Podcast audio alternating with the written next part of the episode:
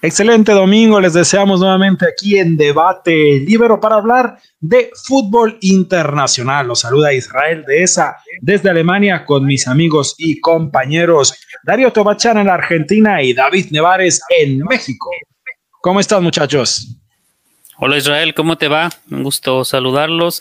Buen domingo para toda la gente que nos escucha a través de la Octava Sports. Muchos temas calientitos para charlar el día de hoy. Todo, todo está calientito menos el, menos el clima acá en Alemania. Darío, ¿cómo está el clima allá en Argentina? Acá es un clima húmedo, eh, un día caluroso y húmedo, producto de que ya entramos en el otoño aquí en la Argentina, pero como siempre digo, cuando me levanto en la mañana ya estoy pensando que tengo eh, debate libre para compartir con Desi y Nevares y mis estímulos se van por allá arriba, señores. Excelente, pues ojalá que la gente también esté contenta de escucharnos de vuelta Hoy vamos a hablar de lo que ha sido obviamente la jornada de la Bundesliga, que pasaron muchas cosas. Tema de lo que todo el mundo está hablando acá, el señor Hansi Flick, entrenador del Bayern, le dijo a sus muchachos, eh, si tienen tele, pues ahí se ven, porque ha dicho que no va a continuar con el Bayern, actividad en España y en Inglaterra en las copas. Y un temazo también que queremos eh, comenzar con él, la UEFA, la FIFA cierran filas y le hacen frente a esta idea de la Superliga, esta especie de, pues como una especie de liga como la NFL, con dos equipos grandes de un par de países que querían hacer supuestamente que porque para hacerlo más atractivo todo, eh, salirse de la Champions y armar esto, este mini, mini torneo pero FIFA y UEFA dijeron, no, señores, David, tú estás eh, muy enterado del tema, cuéntanos un poco más a fondo lo que está sucediendo. Algo que se venía cocinando ya desde los últimos meses, esta idea de crear una superliga con los mejores equipos, o si no, mejor dicho, los más poderosos al menos, porque hay involucrados algunos equipos que son poderosos económicamente, que aunque en los últimos años les ha ido bastante mal, como Manchester United y el Arsenal, son pilares de este proyecto, por supuesto. Y aquí lo que hay que destacar es que el conflicto es meramente de dinero. Nadie está pensando en los jugadores, nadie está pensando en la gente.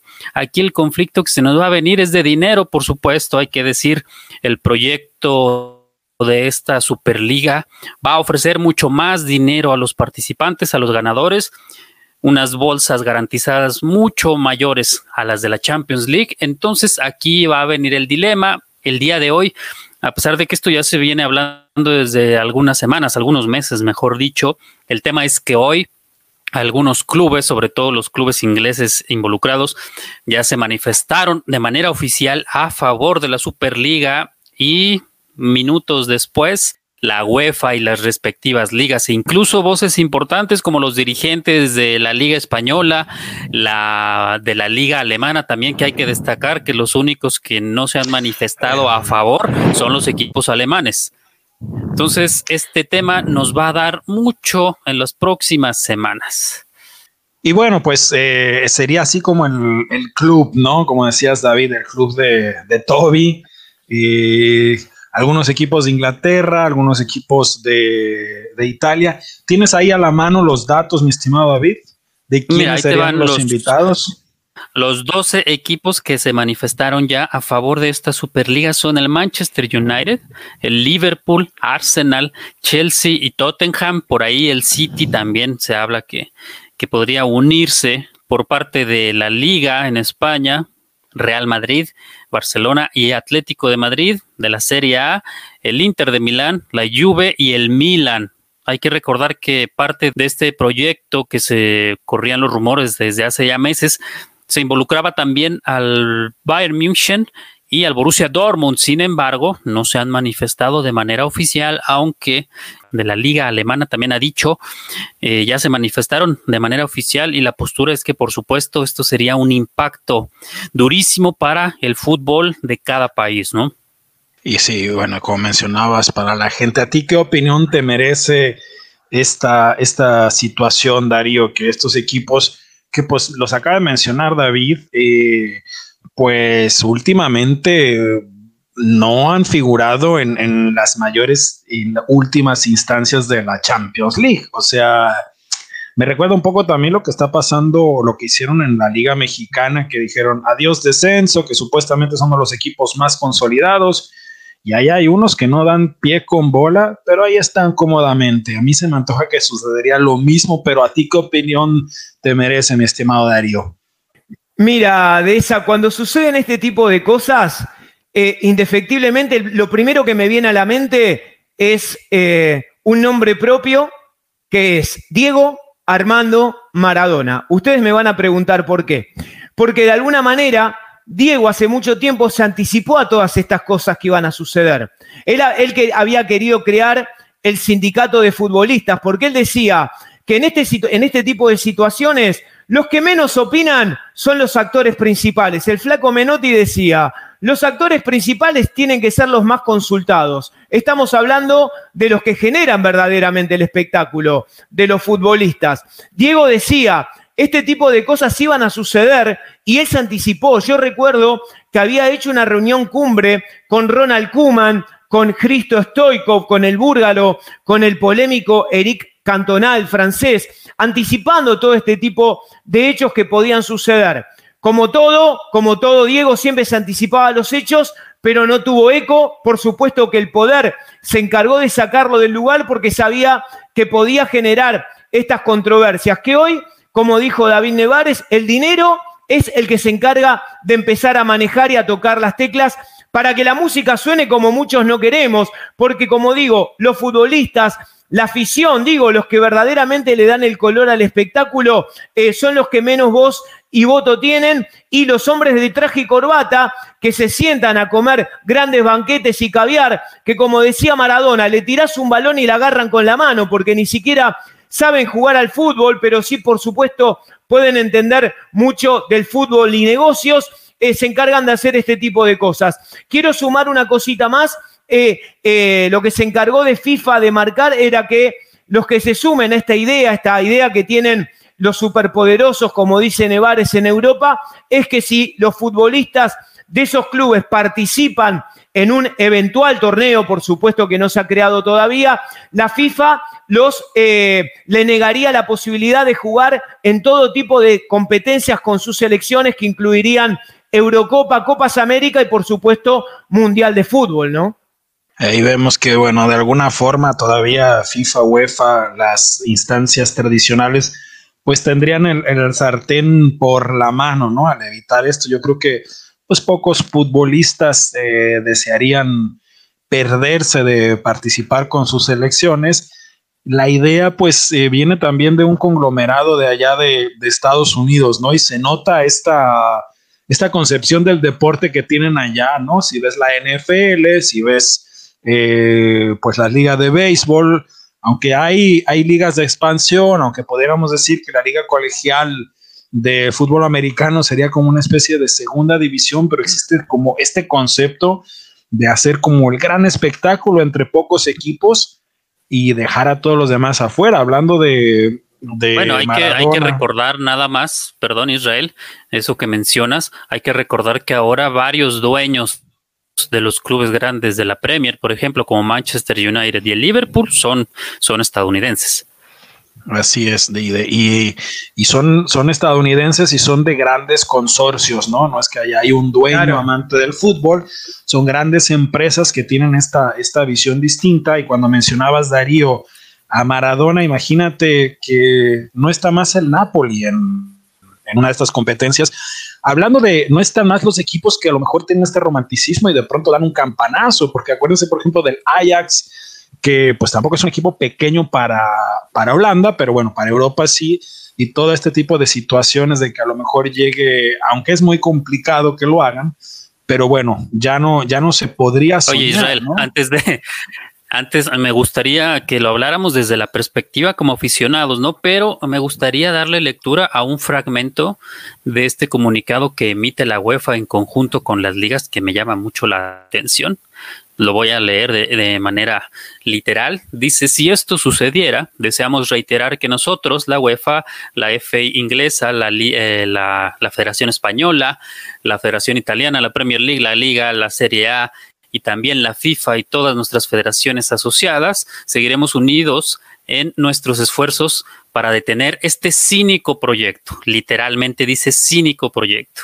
Un proyecto que se fundamenta en el interés un proyecto que se fundamenta en el interés propio de unos pocos clubes en un momento en el que la sociedad necesita más que nunca la solidaridad. ¿En serio la UEFA está hablando de solidaridad? ¿Las ligas están hablando de solidaridad? Eso es maravilloso. ¿Cuánta hipocresía? ¿Cuánta hipocresía? Esto, por eso, estamos hablando de quién se queda con más dinero, ¿no? Eso es más que obvio. Pero claro, por eso, por eso hay que levantar la bandera que levantó en su momento Diego Maradona, que fue el único que se le enfrentó cara a cara, porque Diego fue el mejor de todos, no solo fue el mejor de todos adentro de la cancha, donde tomó un balón a 70 metros del arco, mientras estaban todos vestidos de traje mirándolo, él que salió del barro, de un barrio humilde, un barrio pobre acá en Fiorito, en Argentina, tomó el balón a 70 metros del arco en el hermoso Estadio Azteca, apiló siete ingleses, los apiló a todos y definió el segundo palo de Peter Shilton después de eludirlo, porque él fue el único que se les enfrentó. Y yo creo que una vez más, por eso a Diego le bajaron el pulgar en el 94, cuando se enfrentó al poder y tuvo todo ese problema que ya lo hablamos muchas veces cuando le dio ese supuesto positivo y lo corrieron de la competencia. Entonces Diego entendió hace mucho todo esto que venía pasando y toda esta hipocresía que se está manejando en el mundo del fútbol, que a los otros, a los analistas, a los aficionados, a los que aman el juego, esto es un insulto al amor del juego. Todo esto, toda esta suciedad que anda dando vuelta en los diferentes, tanto en FIFA, en UEFA, en esta Superliga europea que quieran crear, lo único que hacen es dañar a la pelota. Y me acuerdo cuando Diego dice, la pelota no se mancha. Estos muchachos se están encargando de mancharla también, ¿eh? A la pelota. Y como bien menciona David, es que la, el gran problema es que desde Joao Belange, Joao Belange hasta ahora, Platini, ¿no? Que llegó a jugar con Maradona y bueno, el señor Sepp Blatter, la FIFA ha abusado tanto, tiene tantos escándalos de corrupción y voy a, voy a meter las manos ahí al, agua hirviendo a ver si no me, no me desollo, pero ¿se acuerdan que de pronto comenzaron las persecuciones contra directivos de FIFA y de pequeñas ligas y de, y de, y de todas las de regiones? Todas las eh, confederaciones. De confederaciones, acusándolos de, de corrupción y todos estos ataques venían desde Estados Unidos. Híjole. ¿Qué Por ejemplo, en CONCACAF, ningún mexicano envuelto, curiosamente. Sí, ¿y qué estará pasando, caray? O sea, ¿cómo es que todas estas investigaciones vienen Es que hay, hay una cosa, hay una cosa muy importante. Hay una cosa muy importante, ¿no? Obviamente aquí el, temor de la FIFA y de todos los demás es perder el pastel, ¿no? Pero hay que verlo también desde la perspectiva de los jugadores, de los clubes, que son los que generan el negocio, e, eso está más que claro, pero también desde el aficionado. O sea, ¿qué ha hecho FIFA durante las últimas décadas? Generar más torneos, generar más partidos, generar más carga para los clubes, para los jugadores y en lo económico no se han visto tan beneficiados como deberían, que esto es un tema muy relevante. Ahora, si les están ofreciendo más dinero, si les están ofreciendo menos competencia a cambio, y por ejemplo, yo como aficionado, a mí no me parece nada mal esto de la Superliga. ¿eh? ¿Qué te parecería si en lugar de ver un Real Madrid Granada, por decir algún equipo, un Real Madrid Eibar el fin de semana, vas a ver Real Madrid Juve? La cosa es que no, pues bueno, se acabaría. Totalmente. Y lo, otro que han hecho, que sea cada vez más caros los boletos. ¿eh? Eso lo están permitiendo también. Cada vez es más difícil pagar un ticket para entrar al estadio. Darío, que antes de irnos al corte, tu comentario. Sí, lo que quiero decir al respecto, como para redondear, tan interesante la charla ¿eh? de este inicio de debate libre aquí por la Octava Sports. Quiero decir, y me acuerdo automáticamente, cuando la UEFA se quiere rajar las vestiduras, me acuerdo lo que dijo uno de los futbolistas más importantes del fútbol alemán de los últimos 10, 15 años. Estén ahí en el pelotón de los Schweinsteiger, de los Ballack, Tony Cross. ¿Recuerdan cuando dijo, nosotros los futbolistas somos los títeres de la UEFA? Dijo, ¿se acuerdan? Que generó cierta controversia por esto de, como dice Nevares siempre, esto de la sucesión de partidos, esto de que no tienen descanso. Dijo, somos los, títeres de la UEFA, somos los menos consultados y los más responsables de generar un espectáculo digno para los aficionados. Y bueno, con estas palabras eh, nos vamos a ir a un pequeño descansito. Nos vamos al corte y volvemos y seguimos hablando de fútbol internacional. Y estamos de vuelta y estamos hablando de esta polémica de la Superliga, de esta liga con un número pequeño de equipos, así como la manera de la NFL en Estados Unidos hay el proyecto que quieren hacer en Europa con los equipos, pues no los más fuertes, pero sí los más ricos, los más influyentes de las principales ligas para que jueguen solamente ellos, mi estimado David.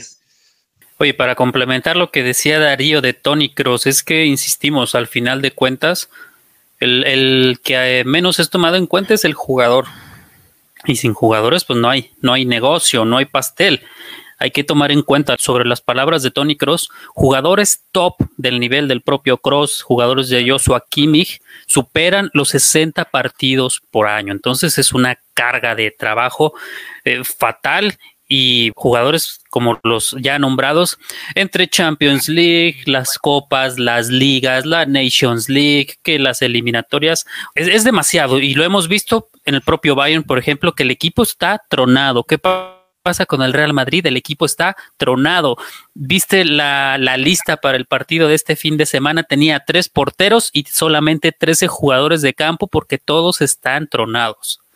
increíble. Y estos son como los que, los que más suenan, ¿no? Pero también, y le mandamos un saludo a Carlos Vela y a otros jugadores que, bueno, pues ha dolido cuando se niegan a ir a selección, pero pues muchos no quieren ir precisamente porque están tan cansados. Yo conviviendo con varios jugadores que te decían, caramba, es que, o sea, sí estoy contento de que me hayan llamado, de ir a selección, pero es que hace dos años que no tengo vacaciones. Quiero relajarme, quiero estar con mi familia. Caray, está duro. Y la cuestión de los jugadores y de la afición también, lo dicho antes, que cada vez es más caro ir al estadio, cada vez más hay este concepto del, del fútbol como experiencia VIP. Señores, esa liga, esa superliga, si se llega a concretar, no va a ser para cualquiera, ¿eh? Va a, va a haber que tener tarjeta de crédito para poder entrar a un estadio, Darío. claro que sí, claro que sí. Y si a ti te parece, David, podemos, y Israel, por supuesto, podríamos eh, darle ya un, un, un encauce a esto que está trascendiendo en Alemania, ¿no? Con Flick y Bayern, ¿qué les parece, muchachos? Claro que sí, es que bueno, en esta, de lo más sonado que está sucediendo acá en Alemania es que el entrenador, el, el señor Sextete, señoras y señores, hay poquitos que pueden eh, presumir esto, el señor Hansi Flick le dijo a sus muchachos, yo no voy a continuar para la próxima temporada. Se habla de que pudiera estar cerca de la selección alemana. El Bayern sigue ganando, se impuso 2 a 3 ante el Wolfsburgo. Gladbach se impuso 4-0 al Frankfurt, Leverkusen 3-0 ante Colonia. Dortmund ganó su partido ante el Bremen 4-1, el Unión Berlín 2-1 ante Stuttgart, Augsburgo empató igual que el Leipzig respectivamente ante el Bielefeld y Hoffenheim sin goles, el partido ante eh, Hertha que recibía um, Mainz en su casa, los capitalinos, se pospuso por coronavirus, pero pues este tema opaca a todos, señoras y señores. Problemas en el paraíso es un título. Eh, los ricos también lloran. Es otro título. Verónica, Verónica Castro diciendo Luis Alberto, Luis Alberto, te quiero, Luis Alberto. Acá los que no pueden decirse te quiero es entre Hassan Salihamidzic y Hansi Flick, que nosotros venimos mencionando desde hace varios episodios, muchachos, aquí en Debate Libero, que esto en algún momento iba a tener consecuencias. Eh, vamos a recordar que un poco la historia, ¿no?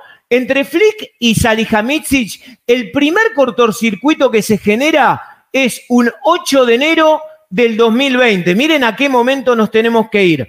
Bayer estaba haciendo una, pretemporada en Qatar, en Dubái, en esa zona del, mapa geográfico, y después de un entrenamiento, eh, Hansi Flick declaró a los medios que sentía la necesidad de contar con un defensa de primera línea y un delantero de primera línea. Esto a Salihamidzic no le gustó porque lo hizo ver en los medios y él rápidamente por medio de Bill, porque se empezaron a contestar por medios de comunicación. Caray, Darío, eso me suena un poco tipo lo que puso de moda el señor Donald Trump, ¿no? De estar mandando recaditos por Twitter y otros eh, medios sociales y eso que trabajan en el mismo edificio, caramba.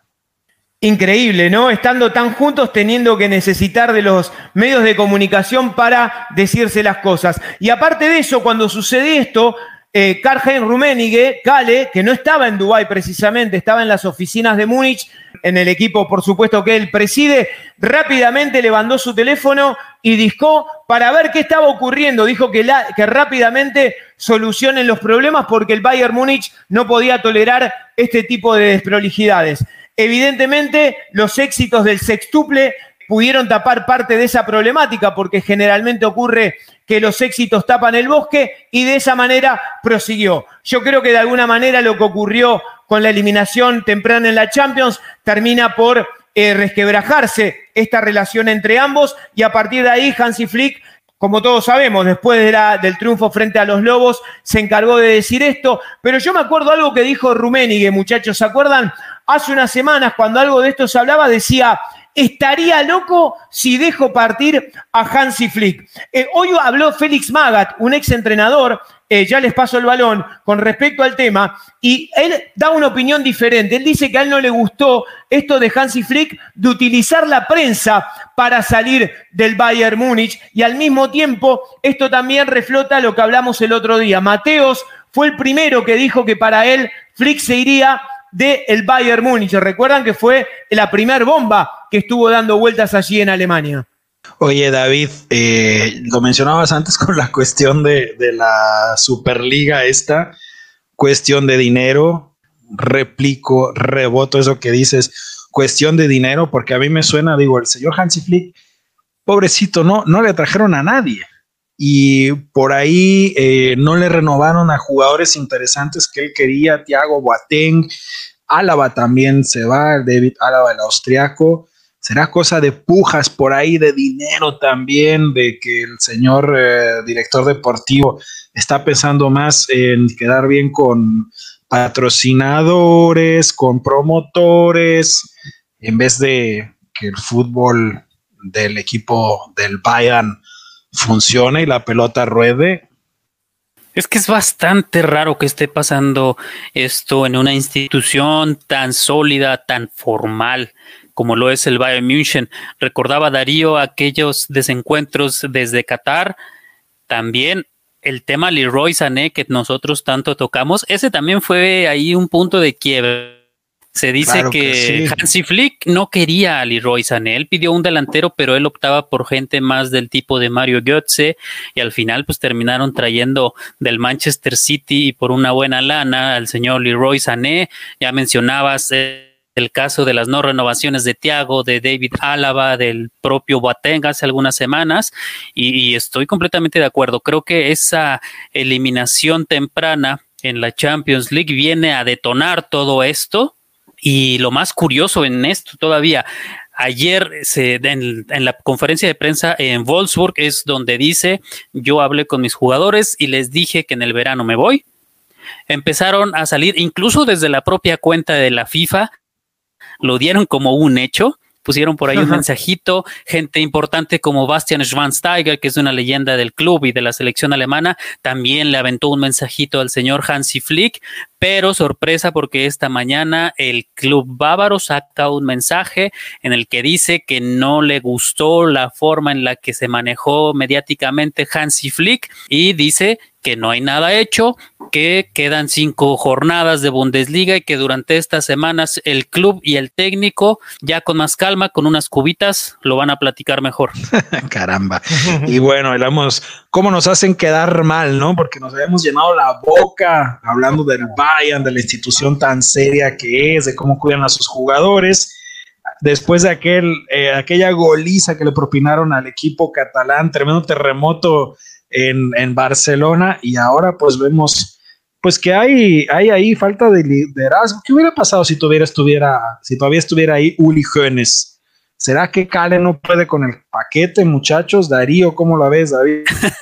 Te digo, yo creo que Uli Hoeneß le hubiera dicho al señor Salihamidzic, si no le gusta, señor, se puede ir. A mí me deja mi técnico en paz. coincido, Sí, coincido porque Uli Genes es de esas personas de pocas palabras y mucho axioma. Y ahí yo creo que Uli Genes le hubiera dicho al bosnio, la puerta está a mi derecha, te invito a salir prolijamente porque yo tengo al mejor entrenador que hoy puede disponer un equipo y lo demostró el comandante Flick con seis títulos, ¿no? Y pensábamos que iba a ser un equipo de época. A ver qué pasa antes de que se nos vaya el tiempo, todavía tenemos chance de, hablar al respecto. Sí, claro que sí. Dice el ajedrecista del césped que nos gusta tanto aquí en Debate Libre, el señor Julian Nagelsmann, que él cree que no se va. Yo creo que no está listo todavía para un equipo como, como este y sobre todo, pues viendo lo que está sucediendo. ¿A ustedes quién les suena? ¿Quién creen que pudiera estar? En caso de que al final se vayan, porque como acaba de decir David, pues probablemente parece que van a tratar de retenerlo.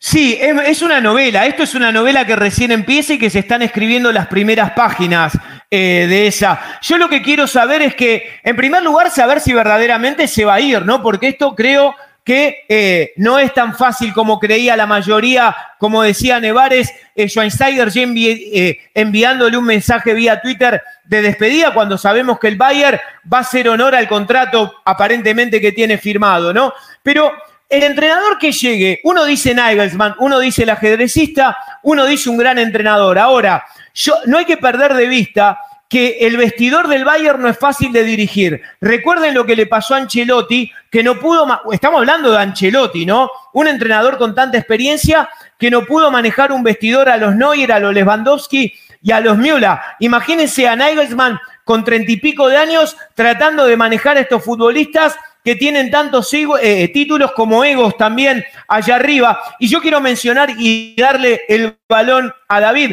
Sabemos que lo de Flick todavía en continuación está en signos de interrogación, pero en los últimos 11 años el Bayern Múnich ha tenido a Fangal, a Jupp Heynckes, a Pep Guardiola, a Carlo Ancelotti, a Heynckes como interinato en esa movida, Nico Kovac, Hans Dita Flick, y este es el signo de interrogación para lo que viene, muchachos. Muy difícil lo que se viene en las próximas semanas para el club bávaro. Creo que vamos a tener tres grandes novelas, no las vamos a tener esas producciones en el cine de Hollywood este verano. Vamos a tener, vamos a tener la película del Bayern, vamos a tener la película de Messi y vamos a tener la película de la Superliga. Así que va a estar muy bueno todo lo que se viene en estos tres entornos. Vamos a ver qué pasa. Yo quiero pensar que Oliver Kahn y Rummenigge van a entrar un poquito en razón.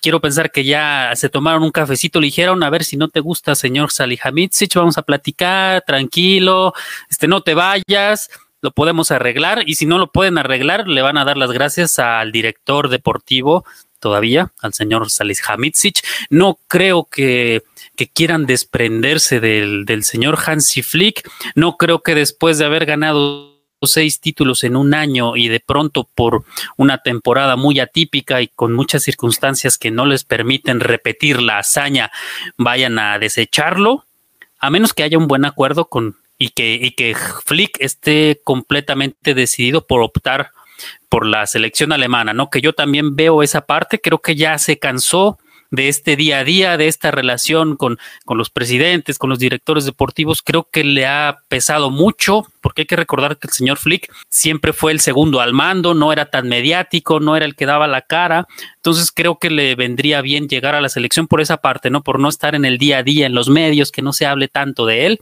pero vamos a esperar que él, él, conoce muy bien ese entorno, él conoce muy bien ese ambiente, no le tiene miedo. Recordemos que, bueno, él ya fue campeón del mundo, fue auxiliar del señor Löw allá en Brasil.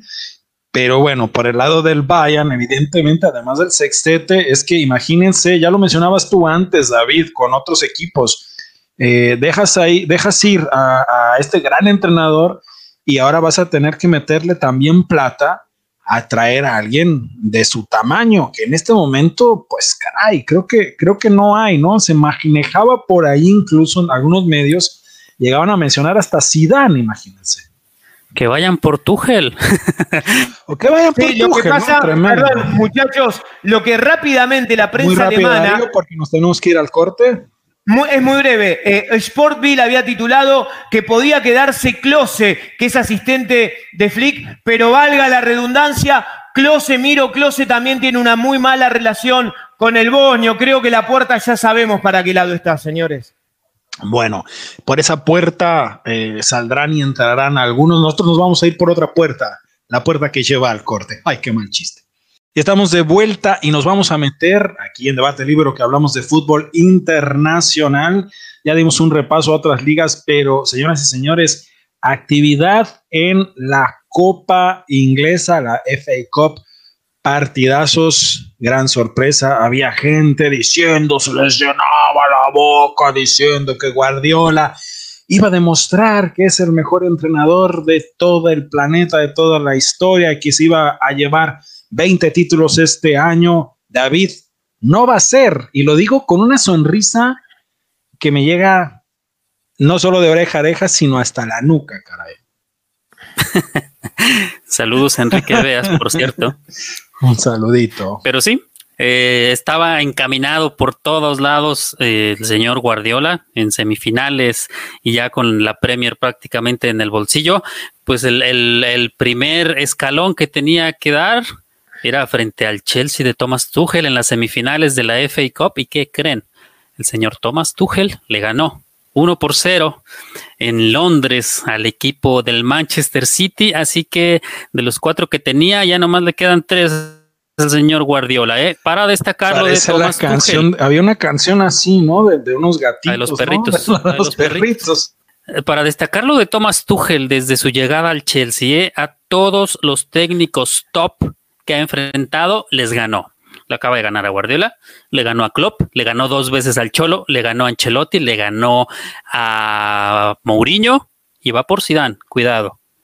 Ni el Santo, eh, ni el Santo se aventó una, una racha como la que lleva el alemán. Hablando de, ahora que dijiste Zidane, que hemos dicho varias veces, entrenador eh, infravalorado, caray, eh, entre, entre infravalorados, quienes pueden llevar esa camiseta también. Es el señor Tuchel que, acordémonos, llegó a una final de Champions League, caramba. Llevó un equipo que nunca le ha ganado, el Paris Saint-Germain, que no había logrado, a pesar de las grandes inversiones, a esas instancias, y lo despiden, Darío, caray. O sea, ¿qué sucede?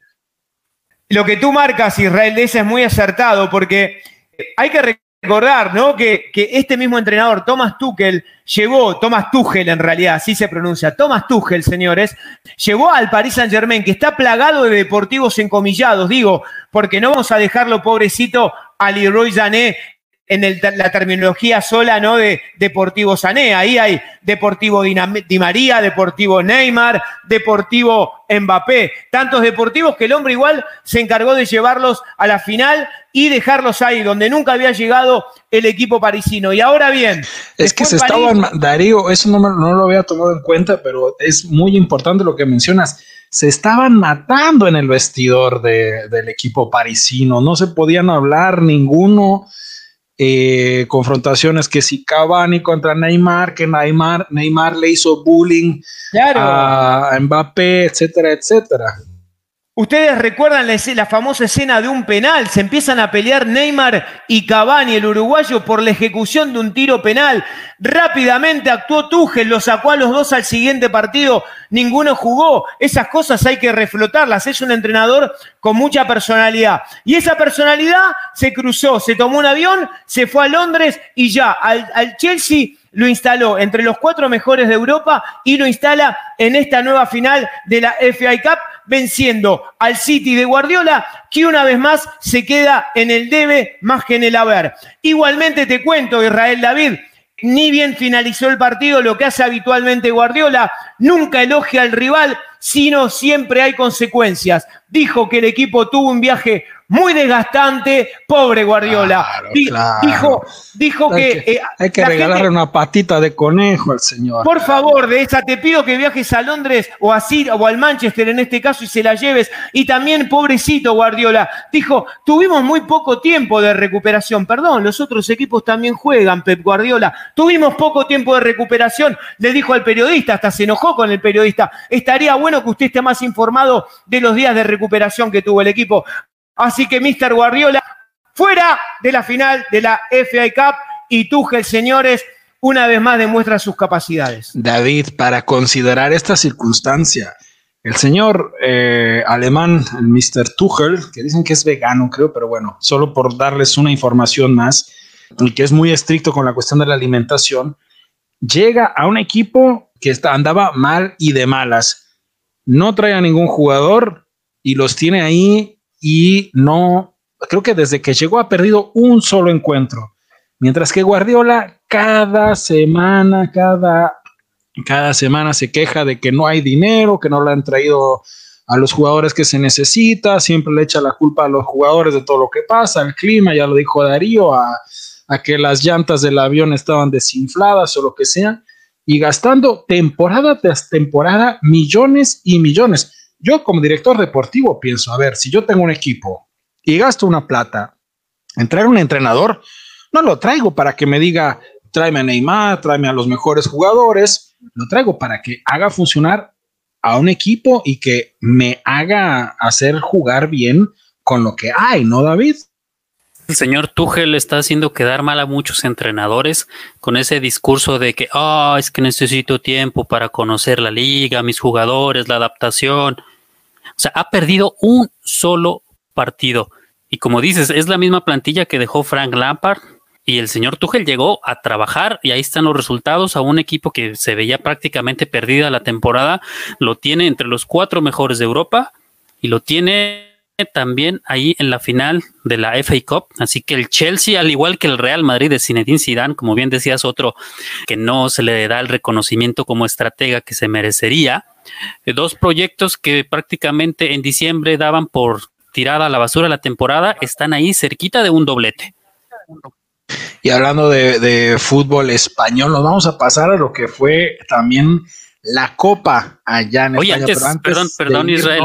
Antes, de, pasar a, sí, sí, yo les quería hacer este, una pregunta para que siga, para que siga llorando Guardiola, nada más.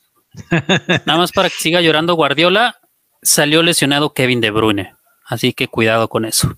Ya, sí, no, es que sabes qué pasó, que ahí este entraron unos enanitos y le hicieron eh, harakiri y vudú y por eso se lastimó.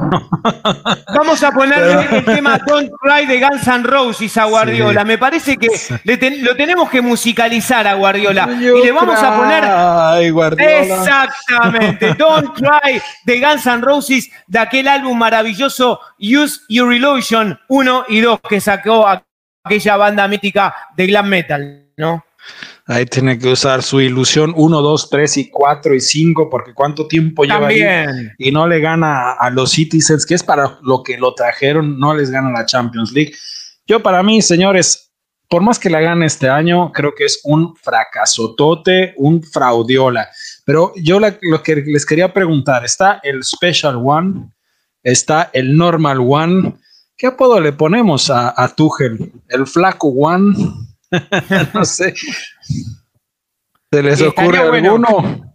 Sí, tendríamos que, lo tendríamos que articular, pero con Thomas Tuchel. El Silence One. El Silence One. Mira, ese me encanta, David. ese me gustó.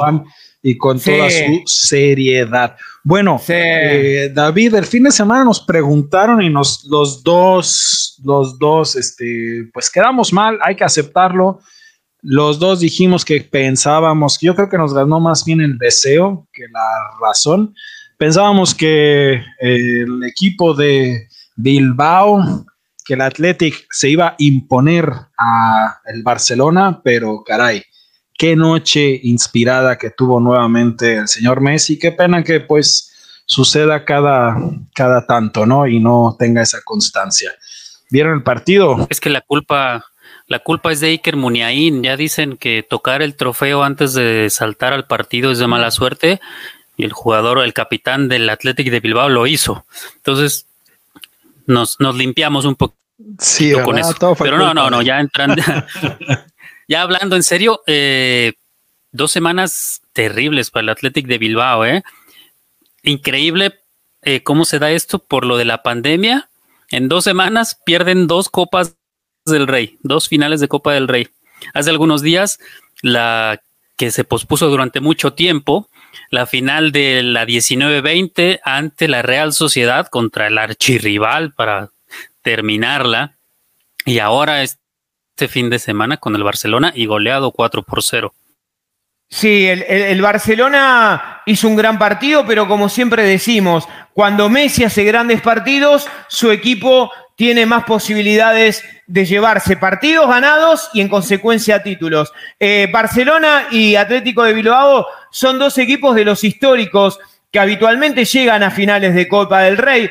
Eh, uno imaginaba por características, ¿no? El Bilbao es un equipo aguerrido, como buen equipo vasco, es un equipo combativo, pero nada de eso pudimos ver ayer, y más teniendo en cuenta, como dijo de esa, ¿no? El argentino Lionel Messi eh, estuvo en, un, modo intratable ayer, jugó absolutamente de todo, encaraba por derecha y ganaba, participaba como un nueve falso y también participaba y ganaba, aparecía por izquierda y también ganaba. Eh, el Barcelona fue el digno y justo campeón de una copa que de alguna manera yo creo que le coloca una anestesia al Barcelona. Digo una anestesia encomillada porque sabemos que por ahora la liga la sigue peleando a dos puntos del equipo de Diego Cholo Simeone y en la liga, eh, en la liga, en la liga de campeones, bien digo, fue prematuramente eliminado. Y cuando terminó el partido me acordé, eh, no sé muchachos si lo recuerdan, Final de Copa del Rey 1984 en esto Back to the Past y Back to the Future que hacemos, aquel vendaval polémico de trompadas entre el Barcelona que cayó 1 a 0 ante el Atlético de Bilbao que lo dirigía Javier Clemente y por el otro lado estaba Menotti enfrentado dialécticamente con el vasco Clemente y por el otro lado Maradona y Schuster con aquellas patadas voladoras de Maradona que significó el último partido de Diego en Barcelona para después ya sí aterrizar en tierras napolitanas, esas tierras que lo tienen enamorado a Israel de esa, ¿no? Así es. Oye, eh, comentaban en la transmisión en vivo, porque al medio tiempo pues todavía no estaba para nada decidido el partido, y decían eh, los comentaristas donde estaba mirando el encuentro, oigan, ¿por qué, ¿por qué hacen enojar a, Messi? Porque le estuvieron pegando, el árbitro no sacó las amarillas. Decían, normalmente Messi cuando se enoja sale, sale del vestidor y vuelve a hacer magia. Así es que para qué, para qué lo es como un panal de abejas, ¿no? ¿Para qué lo asustan? Pero David, eh, ¿para qué lo provoca más bien? Eh, se salvó, se salvó con este partido la temporada de, del Barcelona, independientemente de que todavía pueden ganar la, liga, pero en caso de no hacerlo, salvo este resultado, hace ilusionar a los culés. En primera instancia, para un equipo como el Barcelona, en una temporada ganar la copa no representa mucho. Sin embargo, como se venía dando el año, desde aquel tan mencionado 8-2 ante el Bayern, eh, creo que no está mal del todo, pero bueno, para ser una institución como el Barcelona, creo que no salva la temporada. Sin embargo, creo que, como lo veníamos diciendo, sí es una gran inyección anímica para Kuman, una gran inyección de confianza para él y para su equipo, y creo que van a encarar el resto de la liga de otra manera. Así que pudieran también optar por ese doblete, ¿eh? Tanto que se habla del Real Madrid, en una de esas el Madrid se queda sin nada y el Barça va con doblete. No sabemos, mucho puede pasar todavía en siete partidos. Ah, mira, tremendo lo que mencionas. Importante fue también, Darío, ver nuevamente a, a Messi sonriendo, ¿no? Porque pues se habla mucho que hay que tenerlo contento. Sí, sí, claro, se estaba hablando de esto, de que Messi, por supuesto, sabemos de hace varios meses que Messi había manifestado sus ganas de partir del club donde, donde se hizo, ¿eh? ahí en, Barcelona. Eh, creo que también uno tiene que ver mucho las, las imágenes que se transmiten a partir de hechos eh, y en el vestidor cuando finalizó el partido, Joan Laporta ingresó, por supuesto que saludó uno por uno al cuerpo técnico y a los futbolistas pero con la mirada, mientras iba saludando, lo iba buscando a Messi. Fue muy gracioso eso. Y cuando lo vio, lo encaró y se dieron un fuerte abrazo. Eh, yo creo que en ese abrazo puede estar o no la continuidad de Messi para la próxima temporada, pero reitero esto, creo que la Copa del Rey es una pequeña anestesia para el Barcelona, pero también entendiendo que ya no es aquel Barcelona de Guardiola que deslumbró en otros momentos y como dijo Nevares, atento que ya tiene la Copa del Rey y si por esas cosas hace un buen partido ante el Atlético de Madrid, se puede llegar a quedar con el doblete, ¿no? Bueno, se nos acaba el tiempo, David, pero quisiera escucharte antes de irnos y acuérdense que el lunes ahí está David echando rostro porque la Octava Sports es también visual, es también televisión. a las 3 de la tarde de los lunes ahí con, con Beas, con don Carlos Alberdi y con Miguel Ángel Luis Castillo. Ahí estamos también, debate libero en la octava Sports Televisión. Y bueno, nada más destacar también, ¿no? Igual que, que lo hacemos siempre, criticamos mucho, pero cuando hay que reconocer hay que hacerlo. Lo de Messi, este, ojalá lo hubiéramos más seguido uno de los goles que marcó, que parece ahí de, videojuego, ¿no? Cómo corre, cómo se lleva a todo mundo, cómo define. Bien ahí, ojalá, ojalá lo podamos ver así más seguido y, por supuesto en beneficio de, su club y para toda la gente que nos gusta el fútbol. Claro, porque lo que queremos es disfrutar del fútbol. Lamentablemente, pues se nos acabó el tiempo, pero nos vamos a ver el lunes, ya saben, por radio y por televisión. Esto fue Debate Libero.